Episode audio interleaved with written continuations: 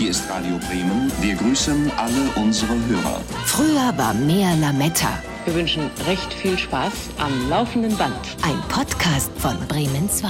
Wer heutzutage an Jan Böhmermann denkt, dem fällt vermutlich als erstes der Erdogan-Skandal ein, also das sogenannte Schmähgedicht, das eine Staatskrise ausgelöst hat. Bevor Jan Böhmermann aber zum vielfach gefürchteten und ebenso bewunderten Satiriker wurde, war er einfach nur der Jan, der Böhmi, der im Alter von 18 Jahren als Praktikant zu Radio Bremen kam und dort dann später auch ausgebildet wurde. Wir haben uns anlässlich des 75. Geburtstags von Radio Bremen per Skype verabredet. Ja, was soll ich sagen? Herzlich willkommen, Jan Böhmermann. Hey, moin Jens Uwe. Mensch, Grüß dich. Wie in so ganz großen äh, Talkshows muss ich vielleicht dazu sagen, dass wir uns duzen, weil wir uns ähm, schon so lange kennen, als wären wir gemeinsam groß geworden. Und es wäre jetzt albern, wenn wir aus einer dummen Laune heraus Sie zueinander sagen würden, oder? Ja, wir kennen uns so lange, dass wir uns duzen, aber zwischendrin auch wieder gesiezt haben, dann wieder geduzt haben. Also es ist ein Auf und Ab der Gefühle, ne, wie das immer in so langjährigen Beziehungen ist. Äh, und wir sind momentan zurzeit beim Du. Jetzt sind wir nämlich beim Du, kann am Ende dieses Podcasts natürlich auch wieder beim Sie gelandet sein. Das äh, zeigt sich gleich in den nächsten Minuten. Als erstes ähm, würde ich dir gerne sagen, ich weiß nicht, ob du das weißt, dass sich Radio Bremen sehr, sehr mit dir schmückt. Echt? Ja. Du bist in einer Reihe mit Loriot und Habe Kerkeling, Giovanni De Lorenzo, Judith Rakas und dann kommst auch schon ganz schnell du und ja, gerne behauptet. Genau, das ist genau die richtige Reihenfolge und genau da sehe ich mich ehrlich gesagt auch. Entschuldige, Uschi Nerke kam noch vor dir. Entschuldige. Ah, die kam noch vor mir. Ja. Und wie sieht es mit Gerd Augustin aus? Warte. Der ist drei hinter dir. Ah, okay. Und Rudi Carell, wo wird der eingeordnet? Ja, den hast du vergessen am Anfang. Ja, aber der ist übergeordnet. das ist wie Gott. Also das, das, den kann man nicht in irgendeine so Rankingliste einbauen. Okay, ganz, kurz, würdest du sagen, dass Rudi Carell in der Rankingliste der Radio Bremen Stars äh, über Loriot steht und deswegen eine andere Kategorie? Das würde ich aber auf, da würde ich jetzt mal widersprechen. Ja, das stimmt, aber es sind äh, unterschiedliche Genres für mich. Das eine ist mehr so der Showmaster und das andere der Comedian, darf man gar nicht sagen, zur Zeit von Loriot. Was, was war Loriot? Ein Komiker? Komiker klingt so ein bisschen abwertend für einen Mann wie Loriot. Also, also ich würde eher sagen Humorist. Ne? Ja. Also äh, in, in einer Zeit Humor gemacht, als man gar nicht ähm, so laut sein durfte, weil man sonst diese ganzen Leute, die aus diesem alten, untergegangenen Deutschland noch an den wichtigen Stellen saßen, sonst misstrauisch geworden wären. Der hat das geschafft, mit so einer sprachlichen Temperatur äh, seinen Punkt zu machen, der genau der Zeit, in der er gewirkt hat, angemessen war. Das ist heutzutage natürlich alles ein bisschen anders, aber ich finde diese, ähm, diese Anekdote von, von Loriot, dass der, dass der noch quasi zu Kriegszeiten Offizier war und da in irgendwelchen äh, merkwürdigen ähm, äh, Wehrmachtszusammenhängen gedient hat, dann quasi Kriegsende erlebt hat äh, und, und äh, so den Aufbau der Demokratie, das ist ja wirklich eine ganz, äh, steht mit, mit einem Bein in jeder Welt, in jeder deutschen Welt und hat entsprechend auch die, ähm, diese Temperatur noch. Das ist zum Glück muss man ja nicht mehr so leise sein heutzutage, um äh, äh, äh sich da irgendwie äh, zurückzunehmen, sondern man kann ja freier aufspielen als, als zu Loriots Zeiten. Wobei dieses edle, adelige von ihm Das hast du auch, das hast du ja hast du ja auch. Von Fegesack. Jan von Fegesack. Jan von Fegesack, so, so nennt man dich in deiner Heimat, ne? So spricht man dich ja auch an auf der Straße. Da ist er. Vico von Bülow, ich bin eigentlich der Jan von Fegesack. Das ist, äh, äh, das ist aber das anders. Äh, in, in Bremen-Nord sind die Adelsverhältnisse andersrum. Mir gehört nicht Fegesack, sondern ähm, ich gehöre Fegesack. Ist es eigentlich ein Ziel von dir, dass eines Tages in Fegesack so eine Bronzestatue von dir auch zu sehen ist, wo die Leute dran vorbeigehen, ausspucken und äh, dann wieder ihre Arbeit verrichten? Ähm, nein. Wirklich nicht? Nee. Aber du würdest äh, also dich doch nicht verweigern, wenn der Bürgermeister von Fegesack auf dich zukommen würde und sagen würde, Herr Böhmermann, wir würden gerne eine Bronzestatue auf dem Marktplatz errichten. Ja, also wenn das zu Lebzeiten passiert, würde ich mich natürlich verweigern, weil da bin ich dann letztlich Hanseat äh, und alles, was nach meiner Zeit auf der Welt passiert, ist mir scheißegal. Das, ist, das, das, belastet dann nur die Erben oder, oder die, diejenigen, die dann danach sich damit befassen müssen. Aber zu Lebzeiten bin ich da lieber zurückhaltend. Wobei ich sagen muss, äh, doch, es gibt diese, diese komische Lloyd-Passagen-Ehrung, wo, wo ähm, Leute da von unterschiedlicher Prominenz ihre Hände in, den, in den, dieses Ding reindrücken. Das habe ich deswegen gemacht, weil, weil das eine derart willkürliche Prominenz ist, dass das keine besondere Auszeichnung ist. Da sind sowohl Sechs-Tage-Rennen-Gewinner als auch Leute, die irgendwie kurz vor dem Friedensnobelpreis waren drin. Das ist derart willkürlich, da geht es wirklich um den ähm, Wirtschaftsstandort Bremen Äh, Na, warte mal, interessant ist ja, an, an welcher Stelle du gefragt wurdest. Ich glaube, ganz am Anfang haben sie die ganz großen Bremer abgefragt, äh, die da ihre Hände in die Lloyd-Passage drücken sollten. Irgendwann sind ihnen die ganz großen Bremer ausgegangen und da wurde der Kreis ein bisschen weiter gefasst. Also zu welchem Zeitpunkt ist man auf dich zugetreten? Sehr spät, sehr spät. Ah. Also nachdem alle Leute, die sonst, alle, alle haben abgesagt und dann waren, dann waren sie bei mir. Aber trotzdem ist das, tatsächlich kriege ich sehr oft aus der erweiterten Verwandtschaft, ich habe eine sehr große Verwandtschaft. Also die Wahrscheinlichkeit, dass, dass man mit mir verwandt ist, wenn man aus Bremen kommt, ist relativ groß. So groß ist die Verwandtschaft. Und das ist, komischerweise ist das, die wissen alle nicht, was ich beruflich mache, aber dass da in der Lloyd-Passage so die, meine Pranken irgendwo im Boden drin hängen und so eine Stolperfalle bilden, das wissen komischerweise alle und auf so eine merkwürdige Art sind da auch einige Leute, also gerade aus meinem Familienumfeld, stolz drauf. Ich selber habe da jetzt nicht so viel von und weiß noch, dass diese Verlegezeremonie sehr, sehr bizarr war, weil ich vor irgendwelchen Paparazzi gef geflüchtet bin, äh, durch die untere Essensabteilung von, von Kaufhof oder Horten früher, wie wir Eltern noch, Horten. Wir haben in der Nähe der Lloyd-Passage sogar Passanten angesprochen und wollten mal wissen, ob die dich kennen, was sie so von dir halten. Der Kollege Winfried Hammelmann war so nett, das zu machen. Das können wir mal uns gemeinsam anhören und darüber dann ein paar Takte verlieren. Warum kennst du Jan Böhmermann nicht? Ich kenne Jan Böhmermann. Was gefällt dir an ihm nicht? Es gibt nichts, was mir nicht an ihm gefällt. Woran kannst du dich noch erinnern? A. Varoufakis Stinkefinger. B. Ich hab Polizeisong. C. Da Original Shaggy. D. Das Gedicht über Erdogan.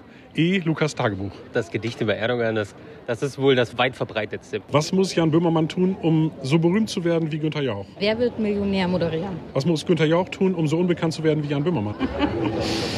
Zu Hause bleiben und ins Vergessen geraten. Wie fändest du es, wenn Jan Böhmermann Trainer von Werder werden würde? Oder hat das mit Würde gar nichts zu tun? Nö. Wenn er ein guter Trainer ist, dann kann er auch trainieren. Was fällt dir ein zu Jan Böhmermann? Guter Satiriker, wir brauchen mehr davon, könnte mehr Primetime-Sendungen kriegen. Was fällt mir zu Jan Böhmermann ein? Netter Kollege. Ja. Vielleicht ein bisschen äh, neidisch? Nö. Mitleid. Auch nicht. Der verdient so viel, oder? Nein. Also ich glaube, dir fällt zu Böhmermann gar nichts ein. Was fällt dir ein? Was unterscheidet Böhmermann von handelsüblichen Satirikern, Radiomoderatoren, Autoren, Fernsehmoderatoren, Filmproduzenten, Journalisten, Musikern, Podcast-Moderatoren? Boah, ist zumindest ein bisschen witzig. Warum ist Jan Böhmermann so beliebt? Oder anders gefragt, warum ist Jan Böhmermann so unbeliebt? Weil er polarisiert. Sag mal was Bedeutsames über Böhmermann. Einfach ein dufter Typ. Und jetzt noch was Bedeutungsloses, wegen der Ausgewogenheit. Ich krieg gar nicht mit, was er so tut. Vervollständige mal die folgende Sätze. Jan Böhmermann kann. Podcasten. Jan Böhmermann ist. Auf jeden Fall anscheinend sehr gesund, weil er ist nicht gerade in die Breite gewachsen. Jan Böhmermann wird. Ich glaube, nicht mehr größer rauskommen, als er jetzt ist. Jan Böhmermann hat als kritischer Kopf und intelligenter Geist schon vielfältig gute Unterhaltung geboten, sowohl im Radio und im Internet als auch im Fernsehen. Zumindest ein bisschen witzig ist doch einigermaßen freundlich. Was will man mehr? Und ich bin ja erst Mitte 20, also da kann ja noch viel kommen. Ist ja eine Luft nach oben. Ähm, ich kann mich noch verbessern und nee, aber äh, das ist total lustig. Ich finde das super unangenehm und ich ähm, weiß, geht dir doch bestimmt auch so. Ich mag das nicht so gerne, wenn Leute über was über einen sagen. Das mache ich nicht, auch nicht öffentlich. Das können die gerne im Internet schreiben und ich suche mir dann aus, ob ich das lese oder nicht. Aber das so, dass man sich da jetzt nicht so entziehen kann, das so um die Ohren geworfen bekommt, das finde ich schwer auszuhalten. Katja Riemann ist ja mal richtig wütend geworden, als das äh, ein Reporter gemacht hat ähm, und auch in ihrer Nachbarschaft so rumgefragt hat, wie war denn die Katja so? Da ist sie, ich erinnere mich an das Interview, das sie Hinak Baumgarten mal gegeben hat ja, im Fernsehen. Da ist sie richtig wütend geworden, weil ihr das so unangenehm war. Aber das lag nicht an Katja äh, Riemann, sondern das lag an Hinak Baumgarten, würde ich sagen. Also ist, das war, also das, nee, aber da, da, da können die Leute ruhig fragen, die werden wirklich nur Schlechtes von mir hören. Darauf bin ich komplett vorbereitet. Äh, hab früher, ich habe früher ähm, mit einem Butterfly-Messer am Bahnhof Fegesack gestanden und schwächere Kinder abgezogen. also versucht, es gab nicht so viele schwächere Kinder, deswegen wurde ich von stärkeren abgezogen.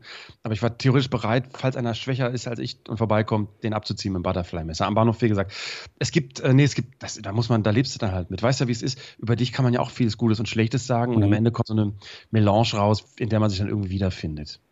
Ich habe es ja eingangs gesagt, Radio Bremen gibt mit dir an. Das war wirklich nicht übertrieben. Also gerne wirst du genannt, wenn es darum geht, was hat äh, Radio Bremen Großes hervorgebracht. Dabei warst du ja gar nicht so lange bei Radio Bremen. Das waren fünf Jahre, länger war es nicht, oder? Nee, das stimmt nicht. Ich bin schon, äh, also erstmal bin ich von Radio Bremen wirklich äh, wie so ein kleines Kälbchen mit der Flasche großgezogen worden. Ich komme aus einer bizarren Familie und wir haben früher tatsächlich immer Buden und Binnen geguckt. Und das ist ja, muss man wirklich mal sagen, von allen Regionalfernsehmagazinen äh, bis heute eigentlich ein, ein Magazin von ähm, besonderer Qualität. Ähm, immer sehr politisch, äh, immer mit ähm, interessantem Moderationspersonal. Es gab auch immer ähm, über die Inhalte hinaus, die viel intelligenter waren als in allen anderen Lokal- ähm, die ich seitdem gesehen habe, gab es auch immer interessante Sachen, die man sagen konnte über die Frisuren, die Pullis, das Erscheinungsbild der Leute. Das war immer so ein bisschen anders als anderswo. Und damit bin ich aufgewachsen und habe mir immer gewünscht, ich habe mein Schulpraktikum in der 10. Klasse schon mal Radio Bremen gemacht. Da war ich, das war 1995 oder 96. Ähm, und da bin ich da rumgelaufen, da wurde der Teleprompter, die Sachen, die auf diesem Gerät aus, äh, ausgespielt werden, wo Moderatoren dann die Moderationen von ablesen, das wurde noch auf so ein Endlospapier gedruckt und wurde dann mit einer Kurbel von Studenten durchgezogen. ähm, wieder auf so einem Overhead-Projektor. Also zu einer Zeit, als Radio Bremen technisch wirklich noch in den 70er Jahren war, war ich da schon und habe auch immer, wollte auch immer zu Radio Bremen. Also das ist schon. Ja, aber ähm, de facto äh, hier gearbeitet und Geld verdient hast du nicht so viele Jahre. Seit 1999. Also 1999 habe ich das erste Mal Geld bekommen von Radio Bremen. Und gegangen bin ich, habe dann volontiert.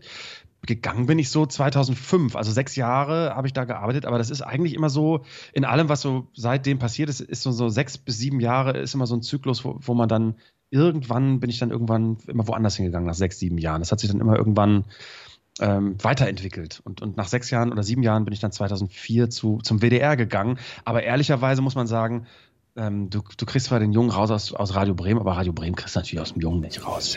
Ich kann mich sehr gut erinnern, du bist ja damals dann zu Bremen 4 gekommen. Ich war damals auch bei Bremen 4 und war so eine Art Klassensprecher. Und deinetwegen musste ich, du warst wenige Wochen bei uns, äh, mit dem damaligen Wellenchef Wolfgang Hagen telefonieren. Dr. Wolfgang Hagen. Do Dr. Dok Entschuldigung, Dr. Wolfgang Hagen, weil das Team das Gefühl hatte, dieser Jan Böhmermann ist so anstrengend, den können wir hier nicht gebrauchen. Und da musste ich bei Dr. Wolfgang Hagen anrufen und sagen, Wolfgang, ich durfte ihn Wolfgang nennen, die anderen mussten natürlich Herr Doktor sagen, Wolfgang, Jan Böhmermann, der wirbelt hier alles durcheinander. Ich glaube, das ist nicht gut, wenn der hier noch länger bei uns ist. Also wirklich, wirklich war die Geschichte. Und dann hat Wolfgang ha Dr. Wolfgang Hagen gesagt, ähm, hat gelacht und gesagt, ja, das ist doch gut, dass mal einer kommt, der ein bisschen Chaos stiftet, ist ein guter Mann, aus dem wird noch was werden. Und so endete das Telefonat und im Nachhinein muss man sagen, ich habe recht behalten, du hast gestört. Wo ist, wo ist Dr. Wolfgang Hagen heute? Ja. Das ist.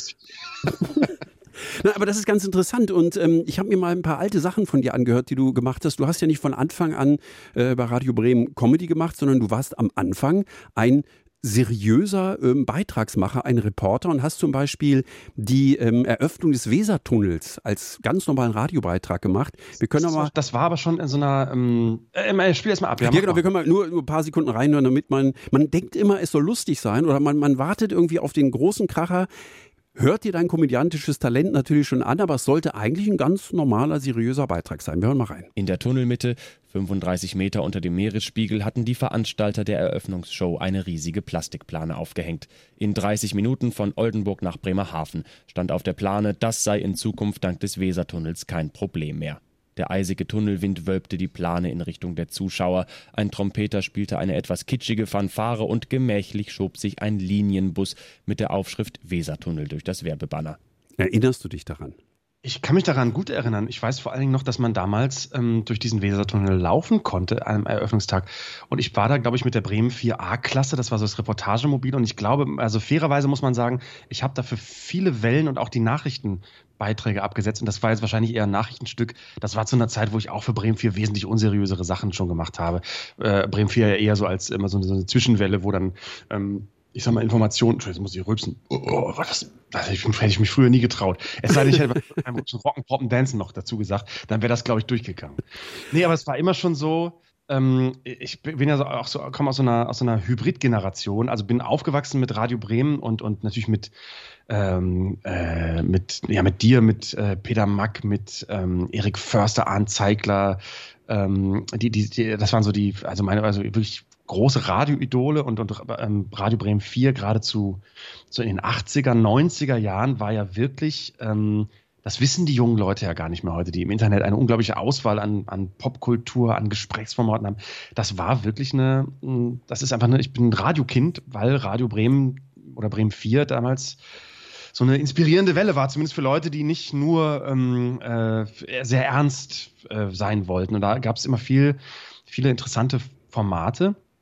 Äh, und deswegen habe ich mich immer bei Bremen 4 so wohl gefühlt und habe dann da auch versucht, das so ein bisschen weiterzumachen, war aber dann, ehrlich gesagt, bin nur zu Radio Bremen gekommen, weil ich so ein, in so, so einer technischen Zwischengeneration, in so einer Zwischengeneration war.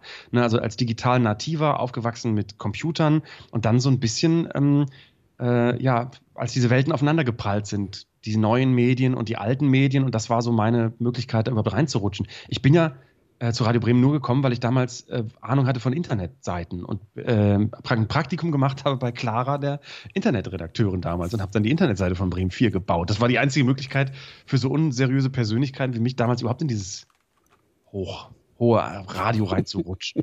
Stimmt, ich erinnere mich. Das, das war so ein bisschen deine, deine Aufgabe. Ähm, erinnerst du dich, wann das irgendwann kippte? Also, dass du gar keine seriösen Beiträge mehr machen durftest, möglicherweise auch, weil man, weil man gemerkt hat, das äh, verträgt sich nicht mehr?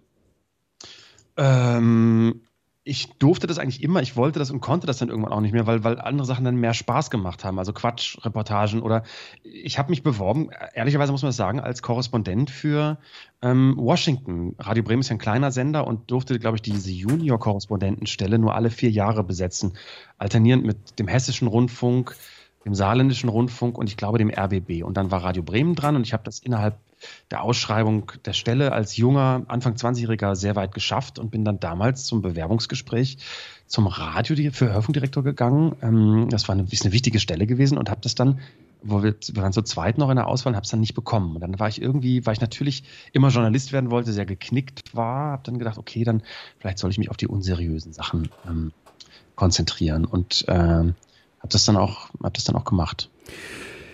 Dieser Podcast heißt Früher war mehr Lametta, was natürlich darauf anspielt, zum einen auf einen großen Sketch von Loriot, zum anderen, dass man ja immer fand, früher war alles besser und da konnte man bei Radio Bremen noch sich Dinge erlauben und da war noch Geld da und so.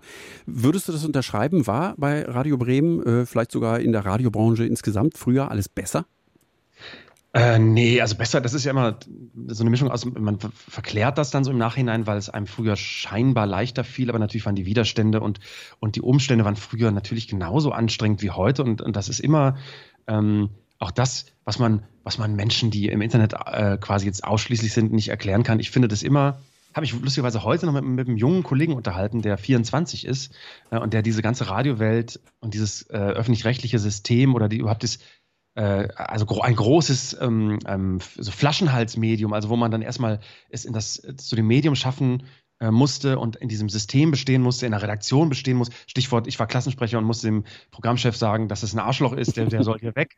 Das ist natürlich ähm, äh, bedeutet auch, dass man erstmal sich anlegen muss und, und sich anpassen muss an ein System, bevor man überhaupt das loswerden kann, was man meint, sagen zu haben, ähm, äh, zu sagen zu haben. Und das war früher, ähm, glaube ich, wesentlich schwerer als heute tatsächlich. Ähm, aber wenn man es dann geschafft hat, also wenn man es geschafft hat, diesen großen Apparat, also selbst Radio Bremen ist ja ein kleiner Sender, aber äh, immer noch im Vergleich zu, ich mache meine Handykamera an und poste was bei TikTok, ist das natürlich ein riesiger Dampfer. Und wenn du das dann, dann trotzdem geschafft hast, durch mühevolle, lange Arbeit und dann muss man sich erstmal äh, ich weiß noch, ich weiß, bei Radio Bremen war das so und das war ich überall so, die richtig netten Kollegen, das waren erst die, die erst nach zwei Jahren mit mir gesprochen haben. Und die nach, einem, nach einer Woche schon mit mir irgendwie Kaffee trinken wollten, da war ich dann am Ende selbst misstrauisch, weil das auch nicht diejenigen waren, die heute noch wahrscheinlich beim Radio sind. Ähm, das, das ist, äh, die, die durch diese Effekte äh, oder durch, durch, durch sowas sich durchzuarbeiten, sich erstmal klein ähm, erstmal wieder ganz klein anzufangen und, und äh, sich versuchen, eine Lücke zu finden, das ist, das trainiert einen sehr. Und wenn man das dann geschafft hat, Leute zu überzeugen davon, dass das, was man macht, nicht ganz so scheiße ist, wie man das am Anfang vielleicht geglaubt hat, oder ähm, dass man sich vielleicht dabei auch verbessert, das muss man ja ehrlicherweise auch sagen. Ich habe sehr viel gelernt bei Radio Bremen dadurch, angefangen von wie man spricht, bis hin zu ja, dass, das, dass man aufpassen muss mit Witzen. Das ist ja eine, übrigens eine Sache, weißt du ja auch, dass es schon den einen oder anderen Kollegen gegeben hat in den 90er Jahren, der mal eine Zeit lang, ein Jahr lang was anderes machen musste. weil er sich gedacht hat, das ist ein geiler Witz und dann war das halt eine Live-Sendung und dann kam hinterher raus, der Witz war nicht ganz so geil. Und das sind, das sind so Dinge, ähm, die, das ist mir auch öfter passiert. Ich bin ja auch bei Radio Bremen, da werden ja mehrere Programmchefs.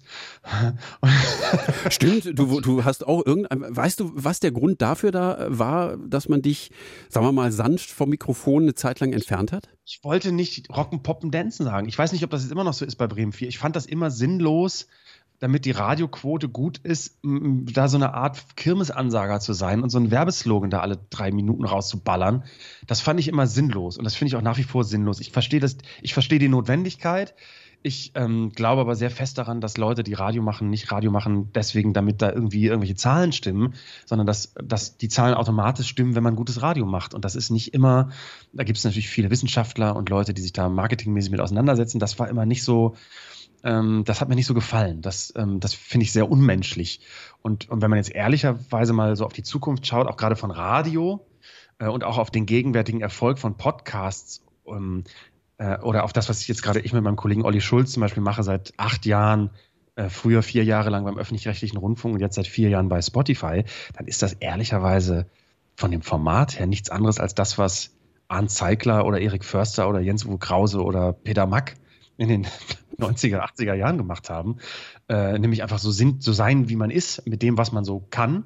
Äh, und ähm, improvisieren und auch mal Scheiße labern und ähm, dabei trotzdem versuchen, stabil auf dem Gleis zu bleiben und eine, ähm, sowas zu sein wie ähm, eine, eine, eine ähm, irgendwie greifbare Person und nicht nur eine Maschine, die Musik ansagt. Und das ist ehrlich gesagt das, was in der Gegenwart passiert mit dem Medium Podcast, losgelöst vom öffentlich-rechtlichen Rundfunk oder überhaupt vom Rundfunk, ist eine äh, Wiederentdeckung der Qualitäten von Radio, wie es eigentlich mal war oder wie es eine Zeit lang war oder wie ich Radio kennengelernt habe und wie ich glaube, Radio in seiner besten Form funktioniert. Und in anderen Ländern, wenn du dir Howard Stern in Amerika anschaust, äh, der ja wirklich labert, labert, labert, labert, und zwar jeden Tag, so viel wie wir nur zweimal die Woche schaffen oder du mal irgendwie äh, zwei, dreimal die Woche. Mhm. Das macht er täglich, weil es ein Format ist, was funktioniert und was über sehr lange Zeit sehr erfolgreich funktioniert.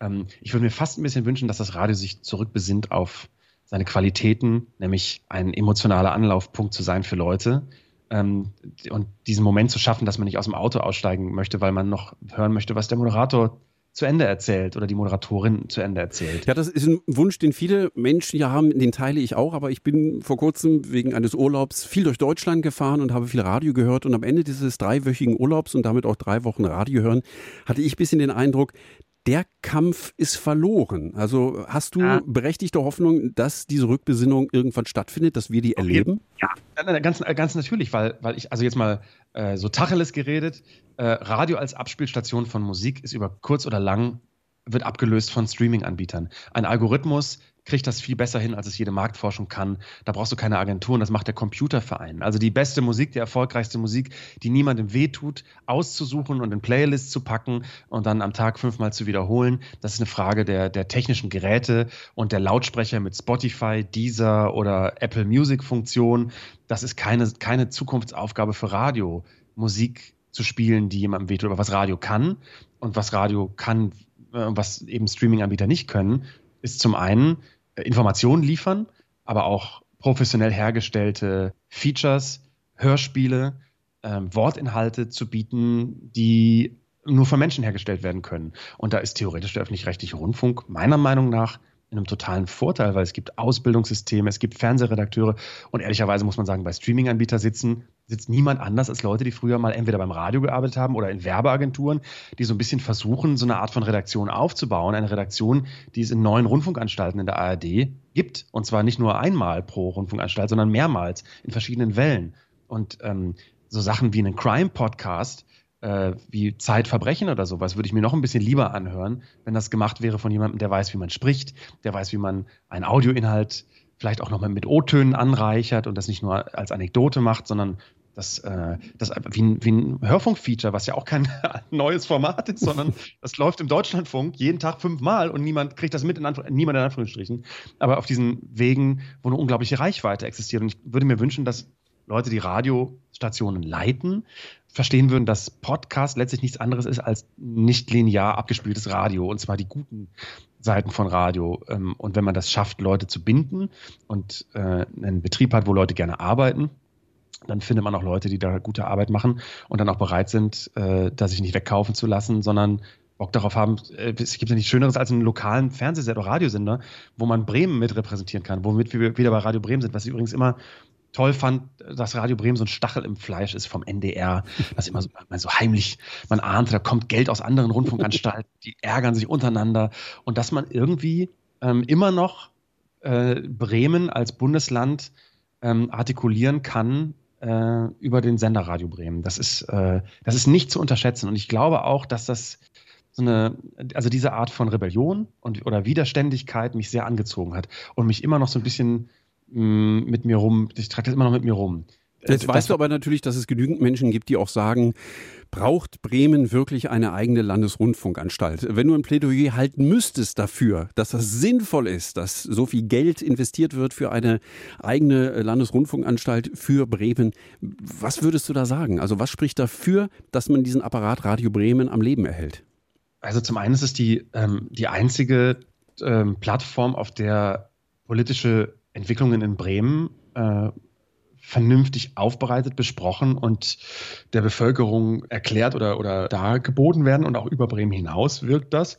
Es ist nicht zu unterschätzen, dass du mit einer starken Rundfunkanstalt in, bei Radio Bremen ist Bremen Next, ähm, da passieren einfach Leute, kommen auf den Geschmack und Leute, wenn du die niedrigschwellig abholst hinter den Kulissen, äh, begeisterst du Leute damit für Medienarbeit, die vielleicht nicht ähm, klassisch da arbeiten würden. Also das, weißt du, ich, ich finde das Schöne an, an Radio Bremen ist, dass das ein kleiner Sender in einem kleinen Bundesland ist und dass, wenn es Leute gibt, die eine Veranlagung dafür haben, eine Anlaufstation haben, äh, da anzufangen und dann sich eventuell weiterzuentwickeln. Und ähm, wenn man da offen ist als Sender und da die Hürden nicht zu groß legt und Leute äh, Leuten eine Chance gibt, ist das die einzige Möglichkeit, wie du, glaube ich, ähm, Talente finden kannst, die in 20, 30 oder 40 Jahren dann die Medienlandschaft prägen oder ihre Ideen haben. Und, und ähm, das, das geht ähm, natürlich auch über, über äh, Self-Publishing oder, oder YouTube oder TikTok.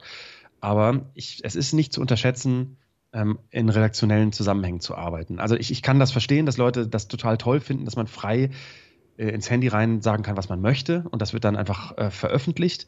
Ähm, aber so funktioniert ja Gesellschaft nicht. Ne? Also, dass man jedes, jeder das sagt, was er möchte und dann wird dann das gemacht, sondern es ist immer ein, ein Konsensprozess und das lernt man am allerbesten äh, in redaktionellen Zusammenhängen. Also wenn man eben nicht äh, äh, die, diese eigene Überzeugung, dass man selbst der Allergrößte ist, ständig zurückgespiegelt bekommt, weil man nur auf die fünf Likes guckt, die da unter dem Beitrag sind, sondern wenn es eben auch Leute gibt, die sagen, nee, so geil ist das nicht, so geil ist das nicht. Und vielleicht oder oder vielleicht das ist schon ganz okay, aber vielleicht überleg doch mal, ob du das mal besser machen kannst. Oder ähm, oder du Leute kennenlernst, die dir Input geben, ähm, ähm, weil du zusammenarbeitest in, an irgendeiner gemeinsamen Sache. Ähm, das ist trotzdem ist das natürlich sehr, sehr veraltet. Ne? Also natürlich ist das anachronistisch ähm, und ich gucke auch zurück da und weiß auch, dass das vielleicht in Zukunft nicht mehr so sein wird, aber ich, ich äh, finde, das hat mir sehr geholfen und hilft mir auch jetzt sehr. Also ich arbeite gerne in redaktionellen Zusammenhängen, immer noch in der Sendung. Was mich damals beeindruckt hat, als du noch relativ oder sehr neu warst bei Bremen 4 und was mir damals gezeigt hat, ähm, der hat wirklich Interesse daran, dieses Medium auch zu begreifen. Der will nicht seinen Namen im Radio sagen und, und angesprochen werden später irgendwie in Fege sagt, ich habe dich im Radio gehört. Du hast, und diese Geschichte erzähle ich tatsächlich auch sehr, sehr oft, irgendwann standst du in einer Gruppe von Kollegen und dann haben wir Witze über die Bobbys gemacht. Die Bobbys, muss man jetzt wirklich erklären, sind diese Metallteile an einem Tonbandgerät, wo das Tonband drum gewickelt ist. Ja, ja, genau. Die, wurden gerne als Aschenbecher auch missbraucht oder als Flaschenöffner. Ja, und, und du standst daneben und hast gesagt, was, was ist denn ein Bobby?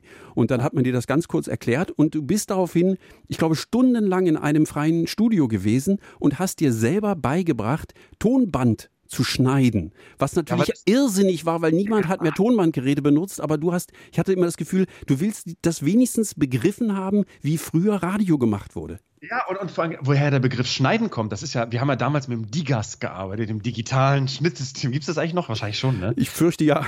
Gibt es inzwischen Digas 2000 oder so, in Virtual Reality. Wir, also, woher das Wort Schnitt kommt, das habe ich dann begriffen, weil ich gesehen habe, ach du Scheiße, man schneidet das ja wirklich. Man schneidet ja Bänder durch. Und wenn man sich verschnitten hat, dann hat man sich einfach verschnitten. Dann hat man hoffentlich nur eine Kopie gemacht und es ist nicht das Originalband gewesen.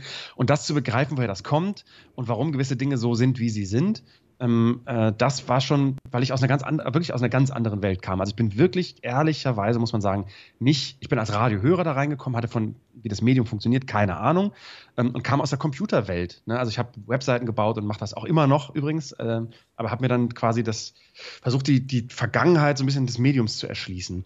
Und weißt du, was ich, wo, wo ich jetzt gerade da über diese, über Radio, ich denke gerade komischerweise, denke ich, wenn ich darüber rede, an diese beiden Studios von Radio Bremen in der Bürgermeister Spitter Allee, an, an den langen Weg von Herrn Blume am Empfang, an diesem komischen ähm, äh, Ding, wo man auf den roten Knopf drücken muss und wo dieses Genau.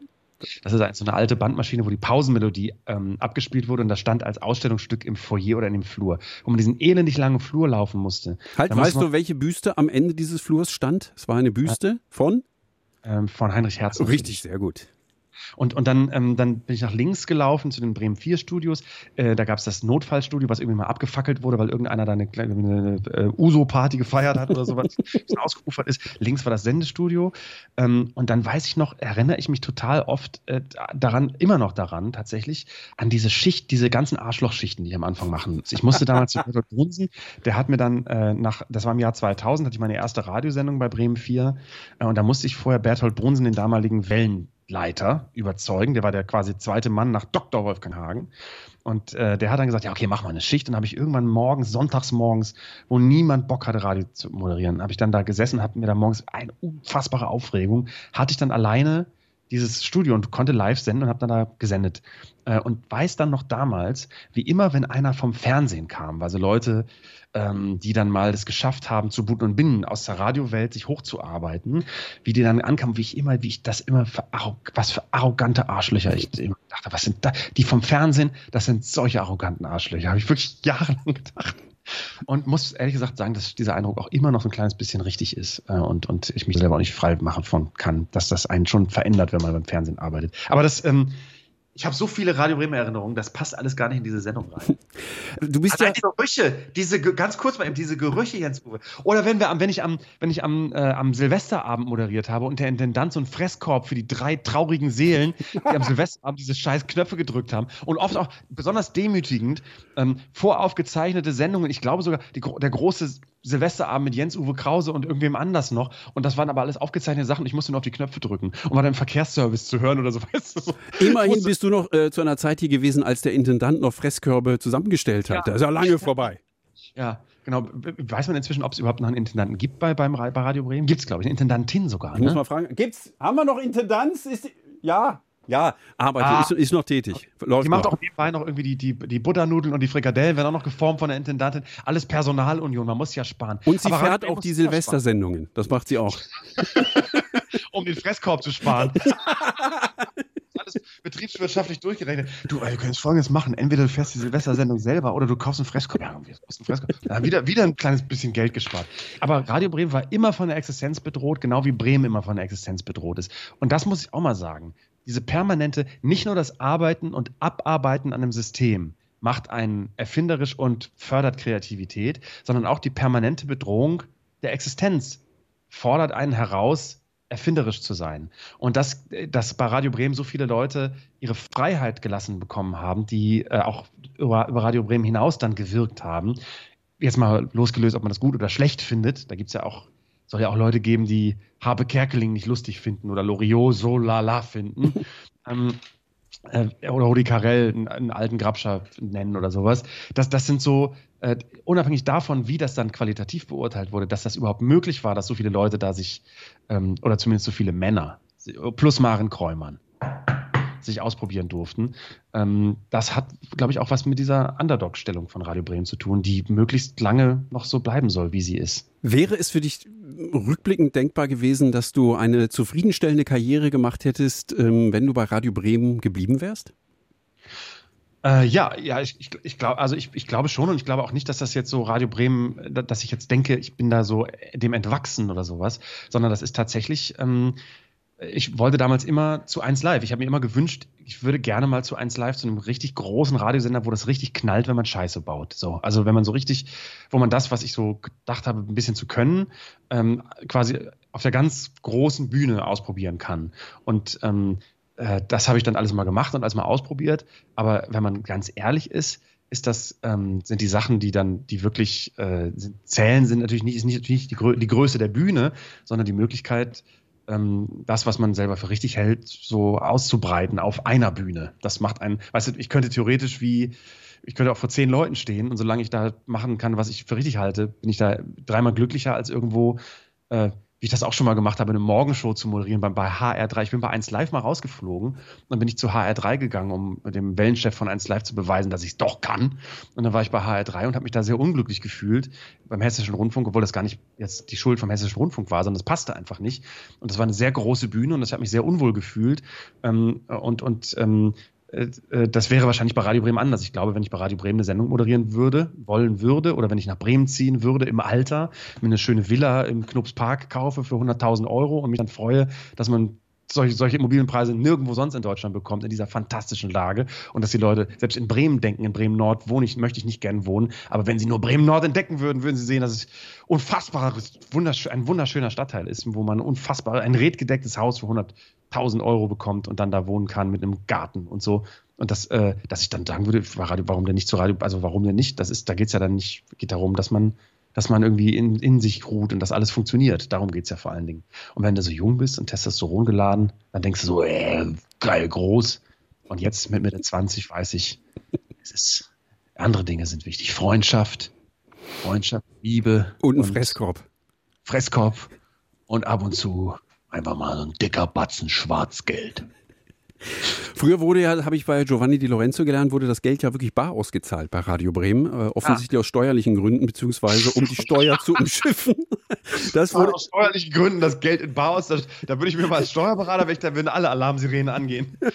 Also unterschätzt das Finanzamt Bremen nicht. Vor Liebe, wenn jetzt einer vom Finanzamt Bremen zuhört, ne? Was würdest du sagen, hast du am Radio Bremen am meisten zu verdanken? Also wenn man, wenn man diese Frage so pauschal beantworten müsste, wofür bist du Radio Bremen am meisten dankbar? Den langen Mut, es auszuhalten, dass es einfach, dass ich einfach eine, einfach eine große, einfach wirklich ein kleines Arschloch war und immer noch bin. Und das ist natürlich, das ist einfach, weißt du, wirklich, ich bin, ich bin so ein Vertreter einer Generation, die auf ein Medium gestoßen ist, was eigentlich nicht dafür gemacht ist, mit Leuten wie mir was anzufangen. So, und, und ich bin so ein, so ein Hybrid, äh, so wie, wie Loriot in, äh, quasi in, in der Welt, der, der, alten deutschen Welt stand, so als, als alter Offizier im Zweiten Weltkrieg und dann das Nachkriegsdeutschland dann gebastelt hat, ist, ist es bei mir quasi das gleiche Deutschland, aber eine andere Medienlandschaft so. Und, und ähm, einfach eine, den, den Medienwandel so dual zu begleiten, das auszuhalten, dass ich ähm, sehr anstrengend war, oft und dass Leute das einfach scheiße gefunden haben und am Ende dann vielleicht aber alle dann zu der, zu der Einsicht kommen, so ganz unterschiedlich ist das alles nicht. Das sind und die Mittel sind einfach nur anders.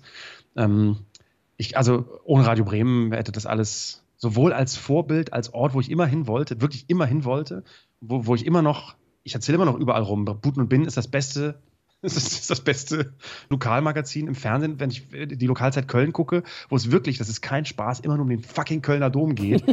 wirklich um den fucking Dom und den fucking Karneval. Und du denkst aber, das kann doch wohl nicht euer Ernst sein, dass das in Köln nicht möglich ist vom, für den WDR. Vielleicht ist es auch als große öffentlich-rechtliche Anstalt schwierig, mit den ganzen vielen Lokalstudios dann irgendwie vernünftige Journalisten zu organisieren, dass du eine politische Berichterstattung auf Augenhöhe oder mal eine Sozialreportage wie, wie, ich das damals als Jugendlicher nicht zu schätzen wusste, ähm, dass, dass, dass Bud und Bin ausgedehnte zwölfminütige Sozialreportagen aus Teilen von Bremen, die nicht repräsentiert sind in klassischen Medien, bringen und dann man Einblicke hatte in Leuten, denen es noch schlechter ging, die, die quasi irgendwo in irgendwelchen äh, Obdachlosenheimen wohnten oder Leute, die eine schwere Krankheit hatten und das Leuten zugemutet wurde in einer Nachrichtensendung, wo über tagesaktuelle Dinge über Bremen berichtet wurde, das ist, das, das, das kann man überhaupt nicht ähm, äh, oft genug betonen, wie wichtig das ist und wie gut diese Arbeit ist und, und, äh, und, und wie das mich so fernsehmäßig vor Dingen geprägt hat und, und radiomäßig die Freiheit, die, die Bremen 4 immer zugelassen hat. Ähm, und dass, dass man sich da, da dahin hören konnte und sich gefreut hat und sich gewünscht hat als junger Mensch, das möchte ich auch gerne mal machen.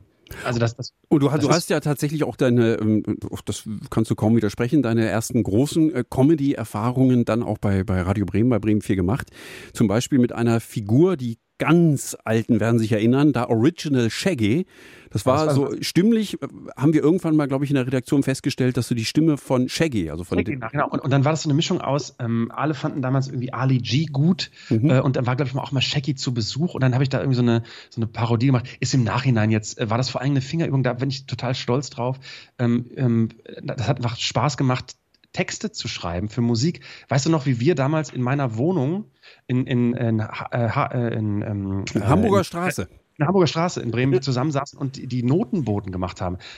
Seitdem habe ich einfach einen großen, also alle, weil alle Songs in, in meiner Fernsehsendung schreibe ich auch alle selber und das, da sitze ich total, jedes Mal denke ich daran, wie wir in, in, dieser Schräge saßen nebeneinander und irgendwie die Bremen vier Noten boten, äh, bei Kaffee, Kaffeekult, oder, oder, äh, Man muss es äh, tatsächlich kurz erklären, das war eine Rubrik, da sind Axel P. Sommerfeld und ich, damals äh, der Dicke und der Dünne, eine Frühsendung bei Bremen 4, zu Leuten oder zu Firmen gefahren und haben denen so ein kleines, eine Hommage, ein Ständchen gesungen und die äh, Texte waren dann immer auf aktuellen Melodien Melodien umgedichtet und. Ja, oder manchmal auch nicht so aktuelle Melodien. Es waren oft Stimmt. auch so Sachen, die man da so nach, nach, äh, nach 17 Bier in, in Halle 5 noch gerne singt. Beim weil die sich einfacher texten ließen, weil das einfach für das mich auch und, und leichter zu singen war. Genau, leichter zu singen, gerade für den lieben Kollegen Axel P. Sommerfeld. Schöne Grüße. das, das stimmt. Axel ist noch schneller gescheitert an, an Texten, die du zum Teil geschrieben hast, als ich, aber ich war, war dicht ihm auf den Fersen. Ähm, ich weiß aber, wir saßen tatsächlich in, diesem, in dieser kleinen Butze und ich erinnere mich, dass du sehr viel äh, nebenbei so Kinderriegel und, und Süßkram äh, gefressen hast und ich damals schon dachte, du wirst äh, an Diabetes sterben. Und ich gucke jetzt hier wirklich auf eine Packung Kinderriegel, weil ich sitze mich sitze gerade tatsächlich wieder an einem, an einem für den also die neue Sendung, meine neue ZDF-Sendung geht los im November und da sitze ich jetzt gerade, da beginnt jetzt die Vorbereitung sehr intensiv und da sitze ich gerade tatsächlich an einem Song äh, und äh, da sitze ich wieder und esse fresse fucking Kinderriegel, genau wie vor 20 ist ja fast 20 Jahre her. Ey, ey Juck, das ist einfach 20 Jahre her. Ja, aber ich, ich hänge hier immer noch fest bei Radio Und ich habe damals schon gedacht, unglaublich, du, Jens-Uwe Krause, der ist so wahnsinnig alt. Wie alt musst du jetzt dann erst sein? jetzt bin ich schon äh, Anfang 30 langsam. Bist du schon? Ja, ja. Schon, Pass mal, ich will noch mal ganz kurz. Äh, Bist du schon 50 eigentlich? Ich bin schon 50. Wirklich? Ja. Aber noch nicht so lange, ne? Nee, seit April. Aber schon ein paar Ernsthaft? Monate, ja. Ernsthaft? Hast du dieses Jahr herzlichen Glückwunsch nachträglich? ja, das kommt ein bisschen spät jetzt. Nee, jetzt musst du auch nicht mehr kommen. Oh, aber warte mal, pass mal auf, ich schicke dir jetzt mal kurz Oh, warte, jetzt muss ich mal gucken, weil ich habe dich hundertprozentig im Kalender stehen. Das macht es nicht besser. Dann hättest du ja an meinen Geburtstag Jens denken können. Krause am 21. April. Ja, richtig. Und weißt du, warum ich nicht, weißt, warum ich nicht gratuliert habe? Weil ich einfach, für alle Lockdown, Corona, alle hatten andere Sorgen. Das war der, das war der Grund. Aber, Aber mein Geburtstag ist nicht so wichtig wie der von Radio Bremen und da wirst du natürlich noch ein Geschenk, ein, wenigstens einen Fresskorb vorbeischicken. Ich will ganz kurz noch, bevor wir uns wieder trennen müssen und uns dann aber versprechen, dass wir uns immer schreiben wollen und so und was man halt so macht am Ende eines Urlaubs auch, da verspricht man sich doch auch immer, wir bleiben in Kontakt und wir besuchen uns mal. Will ich noch mal kurz in The Original Shaggy wenigstens reinhören, wenn wir, wenn wir das schon hier kurz angesprochen haben. Also das waren so die ersten erfolgreichen Comedy-G-Versuche von Jan Böhmermann. Da gab es ja dann sogar eine CD, die, glaube ich, auch sechsmal verkauft wurde, oder? Hab ja völlig vergriffen, ja. ja und äh, so klang The Original Shaggy. Oh, the Original Shaggy! Privat! Isana! This is the Originalos Shakalopoulos. Mm sitting in einem Straßencafé at the Marktplatz, unterhalte mich with a journalist. Hello, Mr. Journalist. Ja, ich bin ja Journalist für den örtlichen Kurier. So, bitte. Wie wäre Ihre nächste Frage? Meine nächste Frage wäre, wo sehen Sie sich in 50 Jahren? So, und mit dieser tollen Frage beende ich vielleicht auch diesen Podcast. Wo siehst du dich in 50 Jahre lebst du noch? Ich bin, ich bin dann schon äh, kompostiert. Bist, du lebst doch noch. 89, also wenn ich so wie meine Großeltern mache, dann bin ich äh, wahrscheinlich noch gerade so im, im, äh, im Rentenalter. Äh, aber wohl die Menschen leben ja länger. Andererseits gibt es auch Corona. Nee, also ich. Äh Bist du eher der Rab, der irgendwann sagt, ich habe genug, ich habe alles gemacht, jetzt bin ich Privatier oder zeig mich zumindest nicht mehr? Oder bist du eher der, der nicht ein Ende finden kann und sagt, ich sterbe lieber auf der Bühne im hohen Alter? Das ist, weißt du, weißt du was? Ich glaube, das ist so ein bisschen, ähm, habe ich vorhin schon so versucht zu beantworten, weil es geht ja eigentlich nicht darum, dass man irgendwo stattfinden muss. Solange man irgendwo ähm, äh, mit sich im Reinen ist dabei, äh, ich, was ich, was ich zum, was ich ehrlicherweise sagen muss, diese ganze, diese Aufmerksamkeit und dass Leute einen so äh, kennen, ist ja eher so ein Begleit, eine Begleiterscheinung, für die man das ja wirklich nicht macht. Also zumindest geht mir das so. Das ist eher, finde ich eher, empfinde ich eher unangenehm. Deswegen bin ich ganz froh, wenn es vielleicht eines Tages wieder so ist, dass ich auf die Straße gehen kann und mich irgendwie nicht, äh, äh, äh, nicht mehr so, dass ich mich wieder anonym fühlen kann. Das, das würde ich mir wünschen, vielleicht. Äh, und ehrlich gesagt, ähm, so ein bisschen habe ich tatsächlich wenn ich jetzt so, jetzt so, ich werde jetzt, also jetzt nächstes Jahr 40. So, und wenn ich jetzt durch Fegesack zum Beispiel laufe und dann an, durch die Weserstraße laufe zum Beispiel oder äh, durch den Stadtgarten laufe oder wirklich im Knupspark langfahre oder auf der Lesum rumpaddel mit dem Boot, wenn ich mal in Bremen Nord bin, dann denke ich so, ach, also es ist schon, ich, vielleicht ist es, dass man dann so ein, so ein seniles Heimatgefühl hat, dass ich dann denke, ach, vielleicht ziehe ich wirklich nach Bremen eines Tages. Aber ähm, äh, medienmäßig, glaube ich, bin ich, bin ich weder Raab noch Schmidt. Weil ich glaube, Raab, ähm, der, der, ist zwar weg vom Fenster, aber der hat noch sehr viel Energie und ich glaube, der macht hinter den Kulissen, produziert er eine Sendung nach der anderen. Und Schmidt äh, hat keine Energie, aber den Wunsch, irgendwie stattzufinden.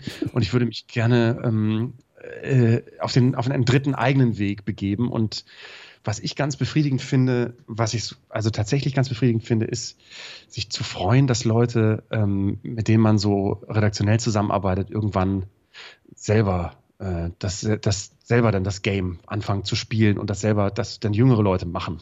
Und man selber denkt, ah ja, guck mal, es geht doch auch irgendwie so weiter.